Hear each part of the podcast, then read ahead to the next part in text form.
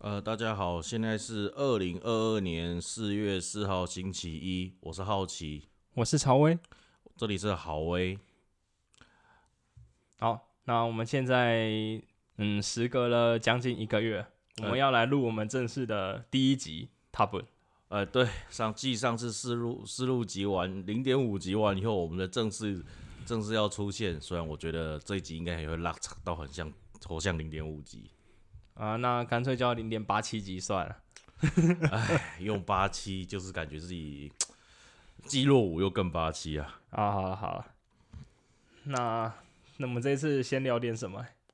嗯，呃，我们这一其实我们这频道目前探讨是时事，可是有时候觉得 时事实在太多人做了，就想做一些科普啊。科普有时候你知道吗？题材是很难找的。所谓题材难找，不是说现实我们现实中到处都是题材，可是要让我们有立刻感触或者是想到会去做题材，其实真的老实说不多，或者是说有足够的知识涵养去做的话，嗯嗯，呃，我就直接现在立刻讲一下一个小知识好了，那是我跟曹威在有一次聚餐时偶尔顺口聊到的。就是说，他问我吞金自杀，为什么吞黄金可以自杀？哦，我想起来，有有有，那个时候是看那个好像是对岸的那种剧吧，然后就会有那种情节，他就想说，啊靠，要一个宫女可以把自己的那个什么首饰还是什么东西吞进去，然后就说这个叫做自杀，我就不太懂，所以那个时候我就问了好奇啊，哎呀，啊对。啊，为什么古代会有说吞黄金，也就是吞金可以自杀？其实这是跟古代的黄金的提炼技，那个什么采矿，不是采矿黄金，是提炼技术有关。嗯嗯，古代中国的黄金或者是那个什么，不管金矿、黄金都有个阶段，就是黄金的有很高的惰性，所以一般在自然中是以还原态，也就是纯金子的成分出现。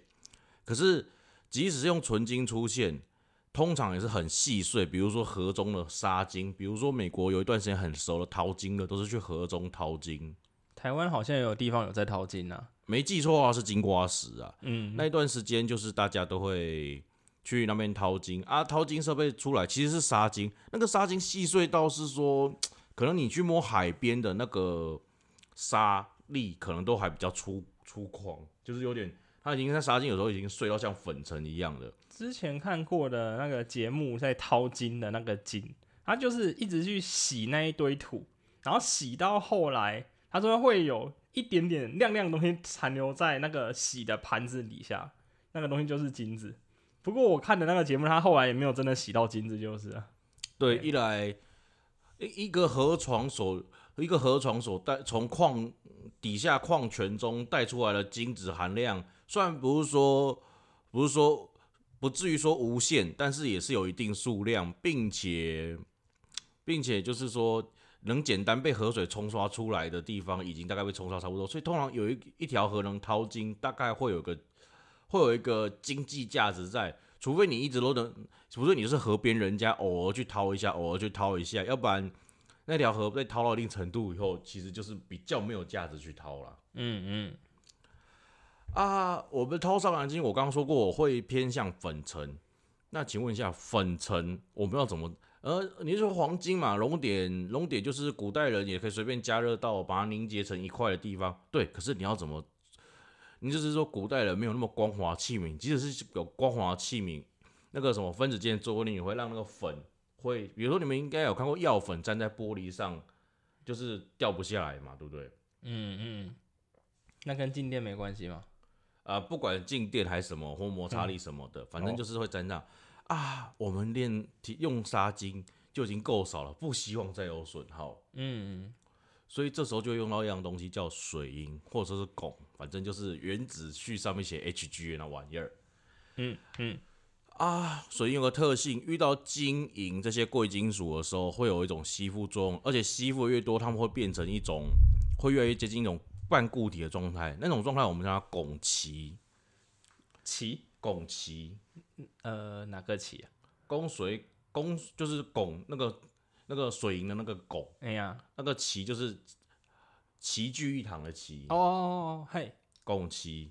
然后这时候，当这块吸满了黄沙金的汞漆已经凝结成一块固固体团块的时候，古人就会把它拿去加热。嗯嗯，加热以后让水银蒸发，所以古代的淘那个什么做这一行的淘金工人命都不长，原因就是在拼命在旁边吸水银蒸汽。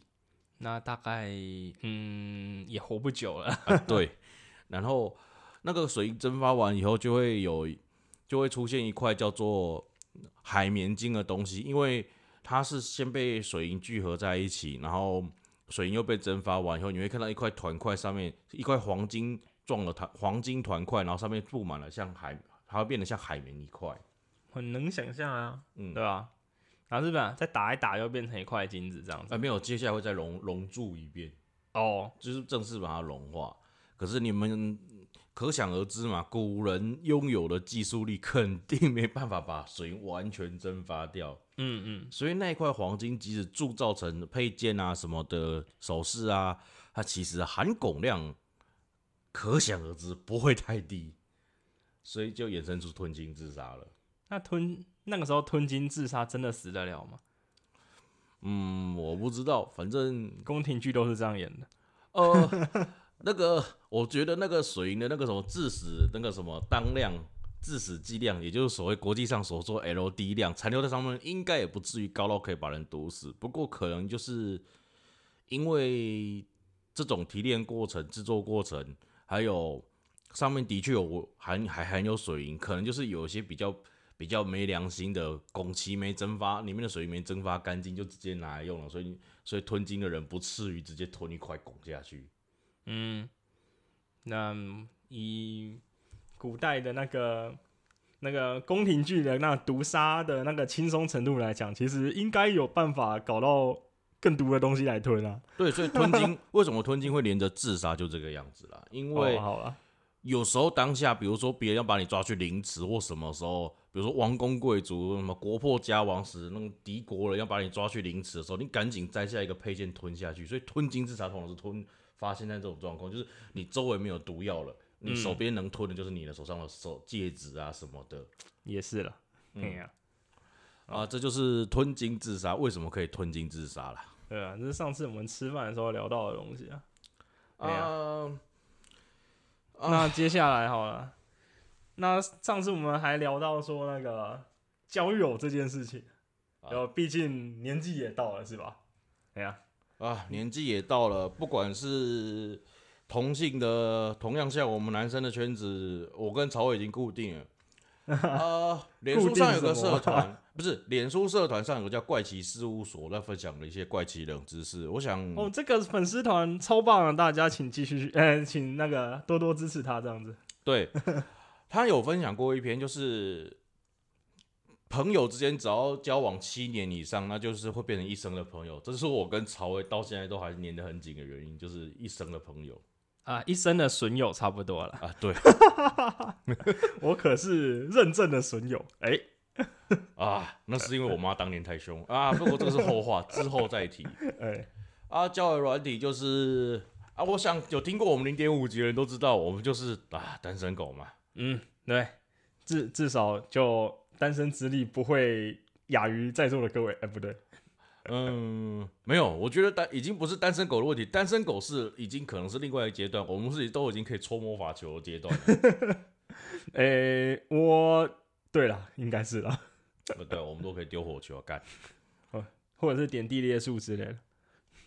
你比较喜欢地裂术，嗯，有瞬移的话，我先点瞬移。好，这不是重点，那感觉好像更高端了。好，对啊、交友软体吗？你要说交友软体，可是其实我一开始想的不是交友软体，是我们在那个脸书上也好，或者是政府机关的那个一些文宣也好，你都可以看到一些那个什么那个叫做联谊活动。对，那哦，我稍微看了一下联谊活动的内容啊，一来报名费就还不低，然后不低不低，大概多少范围？不低大概多少范围哦？我记得我看到了好像有一千块左右。呃一千一千块对我们两个社会人士，你说啊？对了，是算是偶尔吃一下大餐，但是你要说不低，会也啊，哎、说实在话哦，我就去现场，然后呢，来几个女生不知道，现场几个男的不知道，女生的年龄 range，男生的年龄 range，你什么都不知道，然后就去那边可能一天，对啊，啊，你去过？我是看一下那个介绍啊，哦。哎，呀，啊，其实是有很多种形式啊，有些是说有小活动啊，什么一起去做个蛋糕什么的啊、可是那个东西我本来就不太喜欢，对，所以我后来就想一想说，那干脆来试试看交友软体。那我也不是第一次用啊，就是我以前也用过交友软体这种东西，但是近几近一个月，我第一次在交友软体上面花钱，嗯，付了月费这种东西。那我就想实验一下以前人家常说的，你不付钱的时候会有机器人跟你聊天，那你付钱之后机器人就不见了这件事情。哎、可是我记得你这个话题有点类似那个什么，中国那边敖厂长那个的那个影片中有提过，他用他那个那个是对岸的，嗯哼，然后台湾其实也有人这样讲，就是说会有攻读生。哦哦，你是指台湾也有？嗯啊，不过我自己玩了一下啦，我自己觉得是没有了。至少我在我用的目前用的这款软体上面，我没有觉得有攻读生这种东西。啊，啊不过虽然说这个交友软体我很难插嘴，因为我因为个人原因有很多娱乐其实都没办法进行，所以只能顶多偶尔看看小娱乐，比较碎片化的娱乐。哎、不过你说的交友软体让我想到，听说有个叫工程师看 code 的交友软体哦。哦，这个我不知道哎、或许我可以去试试看啊。大家先来写扣哦，我知道，我突然想起来了，那个是一个那个新闻，对不对？就是一个网络文章。不是，是自己机器的一个 short，哦，是哦，嗯，我记得我那时候我看到，就是说我们不看人，先看扣。我觉得这有搞头啦。哎呀，那这个是在面试还是在交友，我是不知道啦。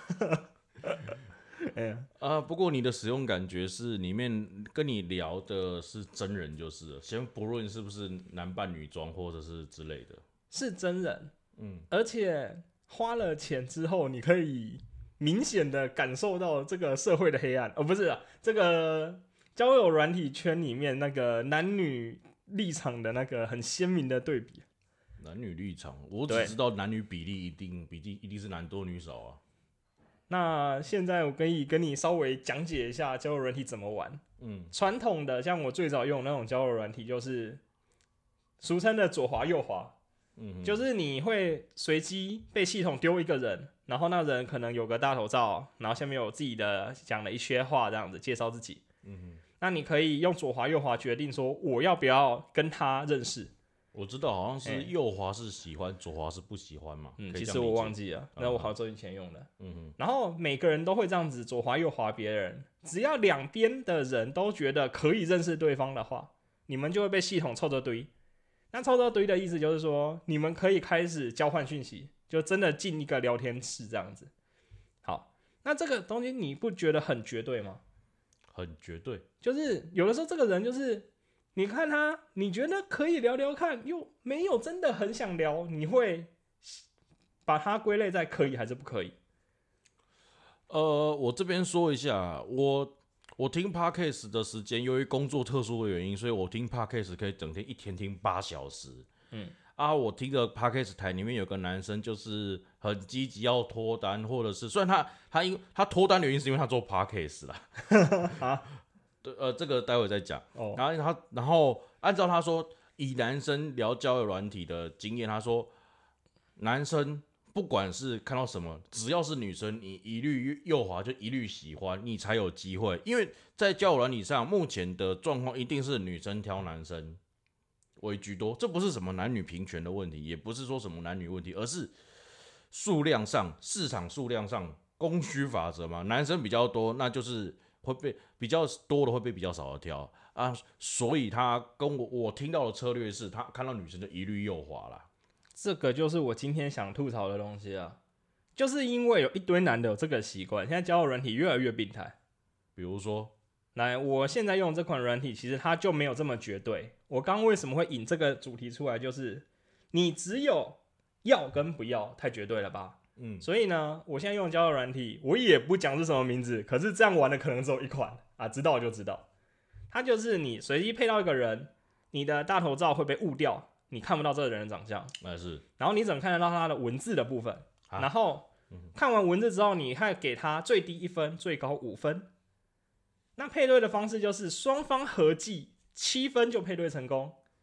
那你知道这是什么意思吼？就是高中呃国中升高中十五积分作文吗？你给贡献，有的时候不是作文问题啊。嗯，好，然后，那要两方配对七分，这是什么概念？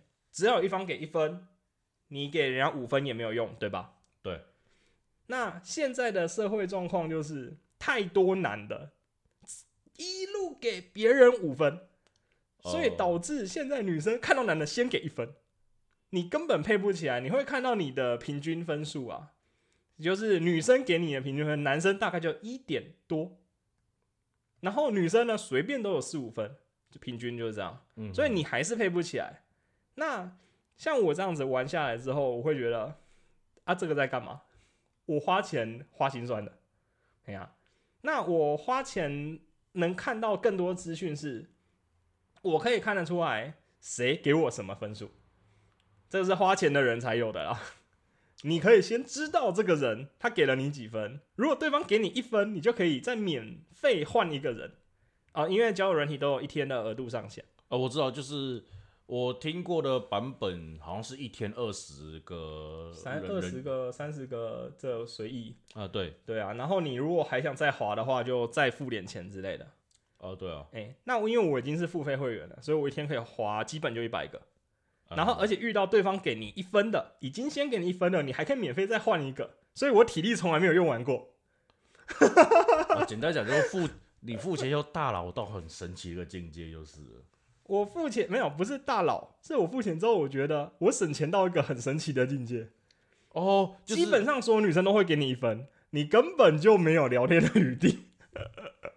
哦，嗯哎，对了，你这样讲，你知道让我听到有一部漫画最近变成动画叫，好像叫做理科情侣想证明互相爱恋爱的那一部，虽然我已经不确定这名字，但是你们可以用理科情侣，然后想证明互相爱恋。他们最近比较新出了一个，就是有个高个子的女生，她说一一百七十公分，穿上高跟鞋以后，每次遇到约会对象都觉得约会对象，因为那那个是日本漫画，所以日本男生的平均身高跟台湾男生是差不多的。嗯嗯，对，所以遇所以男男通常男方跟跟他见面以后看到他这么高，通常就会逃掉。我讲的是这部漫画，然后他就遇到女主角，女主角跟他说，你可以上类似交友软体上，你可以你可以在上面展露自己。然后听说那个交友软体的机制就有点像曹威跟我讲的机制是打分制的，可是他那个机制又很特别，那因为它好像比较像是人类学实验、社会实验，嗯所以他打分机制说他们会发现说一到七分或一到十分不管，里面他发现不管那个受欢迎的那种七分以上那种受欢迎的，一定很多人投。可是后来发有人发现那种一分或两分的人，就是就五分以上的那种，比如说以七分制来说，五分以上或四分以上就比较不，反而比较很少人去追求，很多人反而去追求那一分或两分的。原因是说，嗯，会有个效应，就是说我干嘛去买去抢那么抢手的东西？那是我等于去跟我等于是去去，我等于是被那个市场用力挑选。那我还不如去追追求那种被打一分，可是可能是说特征明显，但所以我就去特征明显，然后我就就可以去挑那种人，啊、所以就说反而那听说听那个讲说，因为那个那个理科情侣他们讲那个实的的虽然是漫画，可是他们讲那个实验通常都是有其依据的，然后他就说一被打那个高个女生进去被打一分以后，反而追求者还蛮多的，因为你你就是你被打一分原因就是女生比男生高，可是问题是她很优秀啊，所以还是有很多人去因为仔细看以后才去追求她。但是交友软体的玩法就是，你分数被打一分，你就再也没有机会认识对方。这么真的不是等于就是说不不止被不等于右滑左滑那种不喜欢之后又必须被 ban 直接被永 ban 的那种概念。你想想看哦，我给双方各打对方一到五分，合计要七分以上才会 match，才会配对成功。那很硬哎、所以你的意思就是，你说六分都还好一点吧？诶、可是他就是规定要七分嘛，哦也就是说你能被配对成功了，一方至少至少也要给对方两分，然后另外一个人要给对方五分就会配对成功，这就导致了一堆男的用每给每个女生五分的方式去增加配对数，而女生为了不要让自己的聊天室爆掉，所以她就会超级挑三拣四的，几乎给每个配对者一分，所以我才想吐槽这件事情。嗯，嗯哼，对啊，然后以然后以一到五分制来讲的话，那我们现在可能觉得哎还不错，我们给个三分好了。啊，是是是，对，那你给个三分，其实对方要给你四分才能配对成功哦。嗯，这样想起来，能配对到的其实也是不容易了。对啊，对啊，我刚会说三分，就是因为你说你给一到五嘛，然对啊后对，然后总分七分才能花，因为我有概念说，我们台湾人个性嘛，问卷调查下来嘛，都是三分嘛，很爱打三分，差不多就这意思啊。对，所以我想说，那至少说给个机会的话，那应该是六分啊，可是没想到他跟我讲是三七分，对啊，好吧，可能制作软体人员也想到台湾人个性，所以才这样决定吧。但现在我遇到的状况比较不像是我配不到人。以前我玩另外一款我没花钱的时候，因为每天配对人很少，那时候我真的配配不到人。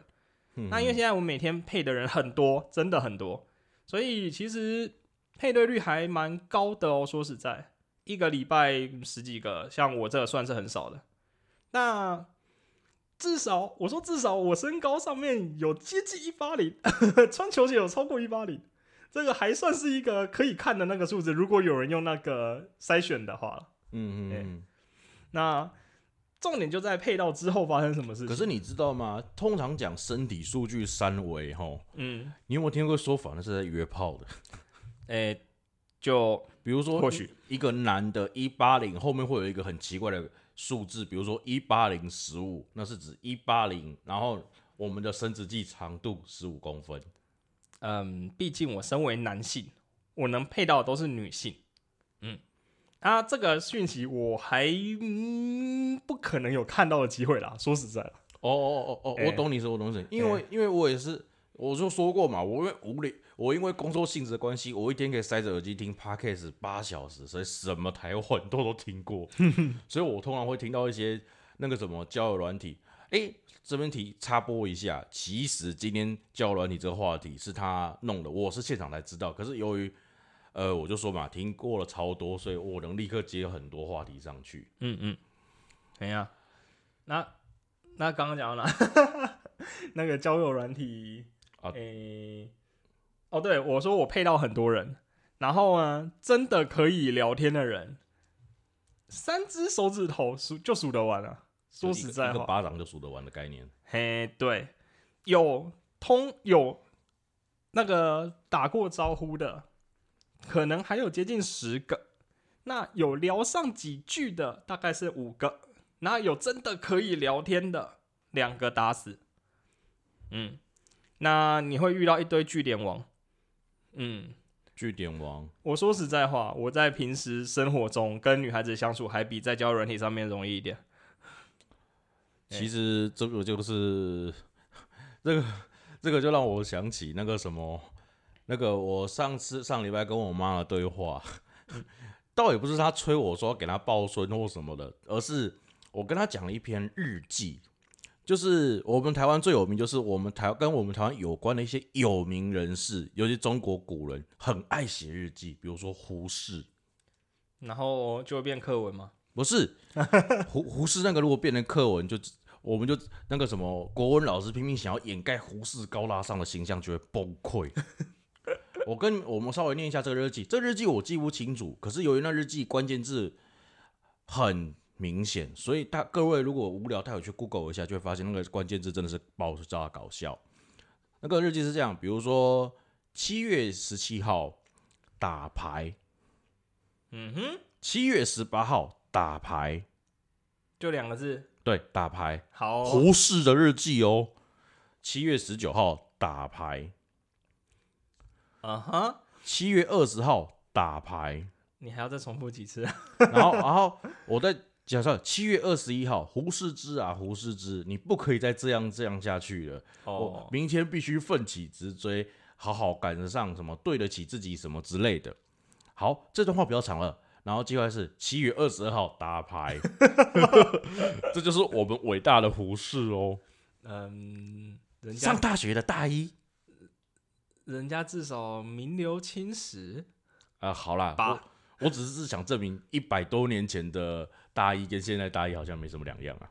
哦，然后为什么我日记又延伸到我妈好像要催我什么脱单啊什么之类的？因为我延伸下去就是说，这是为什么有些古人写日记很少会骗自己，嗯，因为日记很私密，一般不会给别人看到。这就是说，为什么我跟我妈说吐槽说，哦，蒋中正多夸张的时候，我我妈才提到，因为我我跟我妈说，如果你们有去看蒋中正日记，他是把自己哦刚到刚到新学校，比如说刚到陆军官校说，哦，觉得好兴奋啊，哇，这边的妓院区在哪边？傻笑，真的，蒋中正是这样子哦，他多屌人。刚到地方，人家胡适是打牌，嗯，正常一点。人家是刚到学校是立刻找妓院，嗯，好哦，然后还各地评比他在哪边的姑娘哪边比较好。我觉得这个应该要好好的留下来。啊，其实已经被 就是被解密，我才能讲这一段呢、哦哦哦哦哦，这比打牌那个有意义多了。啊，对，所以这就是为什么讲中正到现在很多就是很多人都讲说，嗯，很多人都讲，嗯嗯，就是很多人不敢挖他日记的原因，就是然后说，哦，已经没有必要再打他了。哎，哎、怎么会突然扯到日记啊？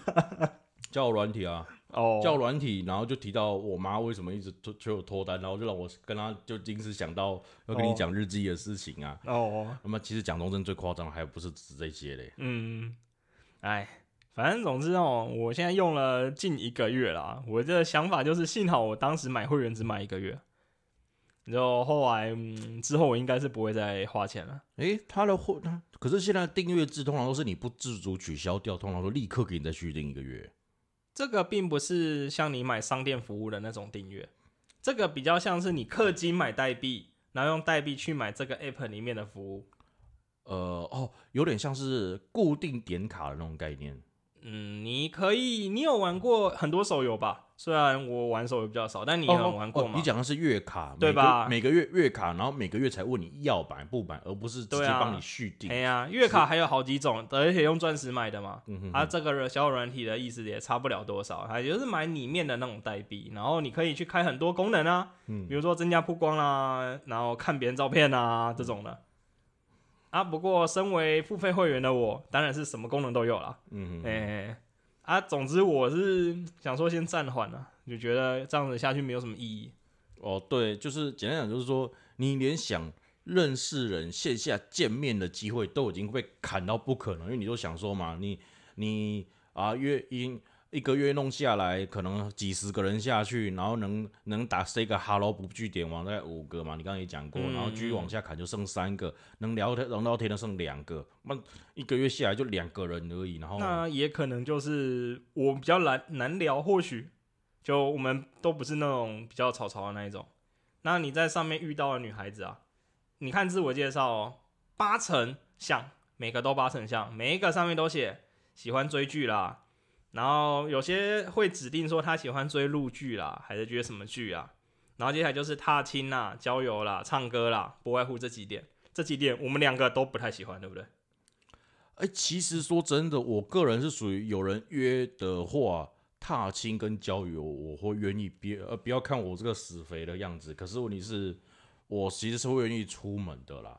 哎、我也常出门啊，你也知道我在骑脚踏车啊。啊，对啊，你啊，我在上面就已经写我的嗜好有包含骑脚踏车啊、问题是会把脚踏车这个东西当嗜好的女生更少了，比游戏还少的感觉，我自己的感觉。呃不过我觉得你要强调一下，你那个是你的脚踏车。为了避免观众误会，他的所谓骑脚踏车当兴趣不是拿是上下班没有错，因为他他会拿来上下班，可是他那是可以到公路上骑一长段那种等级的。就今天一言不合，先来一百公里。哎，对，他是那种等级的，所以这个兴趣已经到，已经是可以增称为那种特殊兴趣或者是爱好之类的啦。敢在上面写脚踏车的，我相信都是车友啦。啊，对对对对，车友，你是指那种女生会比较偏向路往你说认识那种女生比较像粉领族，就是下班追剧或者是那种那一类型的，就是了我觉得交友软体可能上面的族群就比较像这样，至少现在感受上是这样。感受上。嗯嗯，对啊，我不知道哎、自介，我觉得，因为我听说有些自介就是 podcast 听得多，就会听到很多消息，就是自介有有些自介说，如果甚至说你自介说你喜欢听哪几个台，有可能会让你妹取到。嗯，确实哦，尤其是那个你常讲那几个台，我在字介里面好像都看过。哎呀，因为我很多，因为我听那个什么那那几个大台，比如说，我觉得这不算打广告，他们有名到呃我们这种小咖，比如说台湾通勤第一品啊台通，他们有明确指出说，他在他们那个什么有女生来私跟他们私信或私下讲说，不知道为什么有听台通的男生都不敢承认他们有在听台通，坏。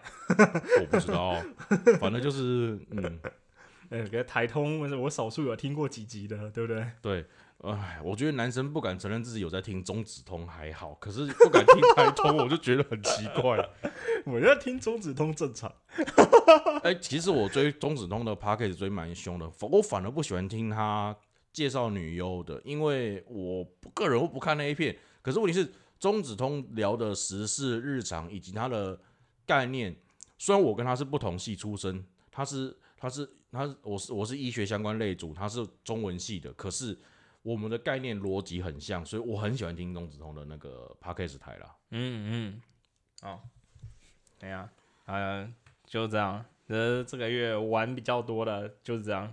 嘿然后说交友软体嘛，啊，又刚又提到约炮，但是我不想往约炮下去，我是想另外又联想到，因为曹威跟我比较久，知道我很容易联想到一些莫名其妙的东西，我都跟你们讲一下。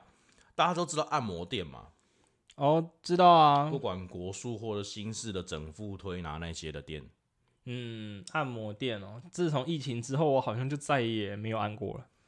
那我先讲一下，大家都知道啊，也不用让就有做纯的，有做不纯的，做半套的，不做半套的，反正就是有在给提供成人性需求服务的。我这觉得个我可以补充一下，我好像之前有提过这件事情。嗯，我以前有个同事啊，他啊是外国的那个外籍的同事，嗯，是哎、然后他可能对台湾的文化还不是很了解。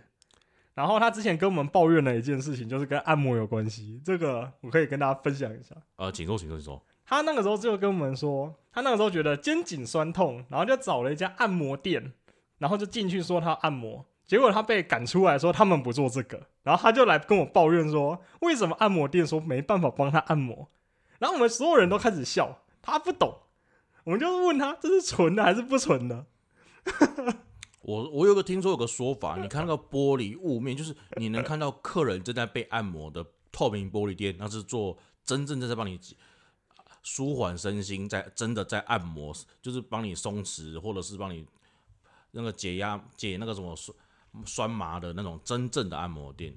雾面玻璃才很大的几率是那个比较那个哎呀，成人性服务的。可是问题是，大家都喜欢隐私，所以有些是雾面玻璃加透明玻璃都有的。这个没有很绝对啦。啊但是哦，身为我们身为住在在地人啊，那个其实那个气场你感受得到啊。哎、其实我感受不到。怎么可能啊？以前我在花莲的时候，光那个机车骑过去，我就知道这条路、这条街绝对不单纯。不是不 是，我这样讲好了。我在高雄当兵的时候，嗯出出营区之后，骑到一些高架桥附近、什么花沟附近，看到一间间小吃部，旁边附属有按摩的，我可以知道那不单纯。嗯，可是我进去市区以后，他那种什么主体养生馆什么的，都是透明，正在正常帮人按摩的透明玻璃，我都看得见啊。那个那个就真的是按摩了吧？对啊，对啊，那、你不就感受得出来，嗯嗯嗯对啊、啊？身为我这个来自外国的好朋友，嗯，对不对？他就感受不出来啊。好，虽然我是听说有些纯按摩店跟不纯按摩店是为了业绩什么都接啦，所以啊分一二楼那种概念啦。呃 这我就不知道了。哎，啊，你刚刚突然讲到按摩是想讲什么？从叫软体、约炮、按摩，哎、为什么会联想这样讲呢？我们我要跟你们讲说，其实大家有没有考虑个问题？大家有没有印象？尤其是在台湾的各位有没有一个印象说，按摩店好像以前只能盲人经营，或只有盲人盲人人士才能进行做营做按摩师这种营业？有没有有印象？吗？我没这印象啊。对你没有印象，为什么会开放？可是实际上是被开放过了，而且其实，在我们可能在很也没到很久以前，甚至不到五十年，不到五十年，四十年都不到的时间，它都还是那个盲人特许行业。嗯，这我不知道哎、为什么？你知道为什么会开放吗？因为以前在被开放除盲人可制作桌之前，都是打着国术馆，或者是或者干脆就是开着黑按摩店。我讲的不是成人按摩店，就是我正常帮你按摩，可是我由于我不是盲人，所以我没有执照，所以我叫黑按摩店那一些之类的。嗯然后当然有不纯的，比如说类似泰国浴那一种的。嗯哼，然后就有一天，警察正在临检的时候，嗯进去一间做不纯的，就是有漂亮妹妹帮你按摩那种店的时候，嗯，帮你从从外按到内那种超超超超全套的服务的店，就警察一抓一零点下去，不得了，嗯，内政部长，在里面哦、对，这里内政部长，对，然后警察就傻了，因为如果大家知道公家机关的那个位阶的话，就知道内政部长往下叫警政署长，也就是内政部长是警察他们的老板的老板。呃呃哼，好哦、啊。可以想到内政部长能跑去这种店的那种特殊年代，一定是比较勾诈的威权年代。我们这边就算不谈蓝绿，也知道那时候的状况会有多尴尬。嗯哼，因为警察面子不能掉，那个年代，那个年代警察面子不能掉，你内政部长面子也不能掉，嗯嗯，所以之后就变成啊，决定立法全面开放。真的假的？就就因为这种破事情，然后就原本的特许行业就变成不是特许行业啊啊，对啊，哦，真的蛮秋的啊，那也是好事一桩啊。对，因为其实说真的，其实呃，我们不谈有有有性服务的那种店，这按摩这种事情是很大的市场啊。嗯，确实啊，但但是如果你只不便宜啦。先不说便不便宜，就是嗯只有盲人的话，那那是应付不过来，所以嗯彻底开放的话，因为就是大家都都按摩，而且大家都知道嘛，如果你们比如说，嗯，我跟曹友去过那间店，大概是一千三上下按全身呐、我我按七百的呢。哦哦，我包括脚底，哦，对啦，你还有包括有的没的啊。呃，对对对，没有那个是套餐了，我是直接看到套餐我就点下去了。哦，啊，那种店就一整个服务下去两个小时，嗯，对啊对啊，你那个就是两倍的啊。对，两个小时、欸，大各位你们要想哦，两个小时一一个人只能两个小时，一间店一次只能容纳多少客人，所以这种市场很特别在于它很难饱和啦。它哦，不只是床的问题，按摩床的问题啊，其实按摩床太多了，它里面反正师傅比较少。啊，对，因为现在愿意做那个人其实也没到非常多啦。哎然后再来就是，你想想看哦，两个小时，对不对？两个小时一千四嘛，嗯哼哎一千四，我说实在啦，我今天一整天的薪水就差不多一千四啊。所以啊，你说我今天很疲惫，想去按一下，就是有些人是花不了这个钱的，花不下去就是。就花不下去啊。啊，我也只是偶尔按一下，嗯，我大我也是偶尔按按啦，嗯但是由于我的特殊工作性，再加上我比较注意运动知识，其实我这几个部分会特别需要按。你每次都说特殊工作性质啊，被误会怎么办？啊，好了好了，啊，不解释一下我的工作真的很惨，啊，我这样讲好了啦。呃，我的大学科系毕业之后啊，我的学历拿到我去跑去应征的地方，别人都说你读到大学干嘛来做这个？你不是读到大学哦，你是读到研究所吧？啊，对了，我读到硕士，那我怎么样？那我怎么样？硕士了不起你？现在那种大学，像大学像像大学生像杂草一样，然后硕士也像狗一样，然后博士生都满接走了啊！我只我就承认我自己是大学生而已嘛，不大学毕业不行哦。好好好好好，然后，然后，因为我有我个人由于特殊原因，我先我是故意跑去做完全没有特殊责任的船产呐。嗯嗯，那啊那种船厂啊，工作地点没有冷气啊，我个人也不是那种草莓，所以无所谓。可是要搬重物就这样，我比如说我现在在做的就是金属汽车金属零件的品管或生产管理员，偶尔要参进去制程里面帮忙的啦。嗯嗯，对啊，所以啊，就是特殊工作不是你想象的那样。对啦，就是要搬重物或什么的，嗯像我好像用龙门吊、哦，嗯，这个我不会啦。哎呀、我是坐办公室的啊，我哪懂？就跟各位偷偷讲，龙门吊的使用是需要执照的，但是我们公司台湾嘛，完全不用，我不用执照，我就可以用龙门吊了。好，那个我觉得会被 ban 掉。不用吊哦，我觉得不会啦，啊，随便啦。好好好好。哎、啊，刚刚讲到按摩，嗯哼哼，所以就是按摩这种事情就，现在疫情期间，应该说已经疫情了两年整多了，对不对？先不说两年整啊，我为我跟做这个台的时候，我跟这跟曹伟讲说，我有件事情，我一定每次开头会讲，我一定会讲我们录音的日期。嗯，有没有注意到？虽然是目前只到加四录集只有两集，可是我一定很清楚，我立刻讲出今天是什么时候录，为什么呢？就是为了标的时间嗯嗯，啊。为什么标的时间？比如说，你看现在就很好标的嘛。虽然说我讲说是二零二二年四月四号，然后又是儿童节什么的，可是如果住在台湾，各位就知道我们台湾最近疫情又爆了。对吧、嗯哼，但这个就，哎，必经就必经的啊。说实在，就最近也是吵着沸沸扬扬的，到底要不要放宽管制嘛？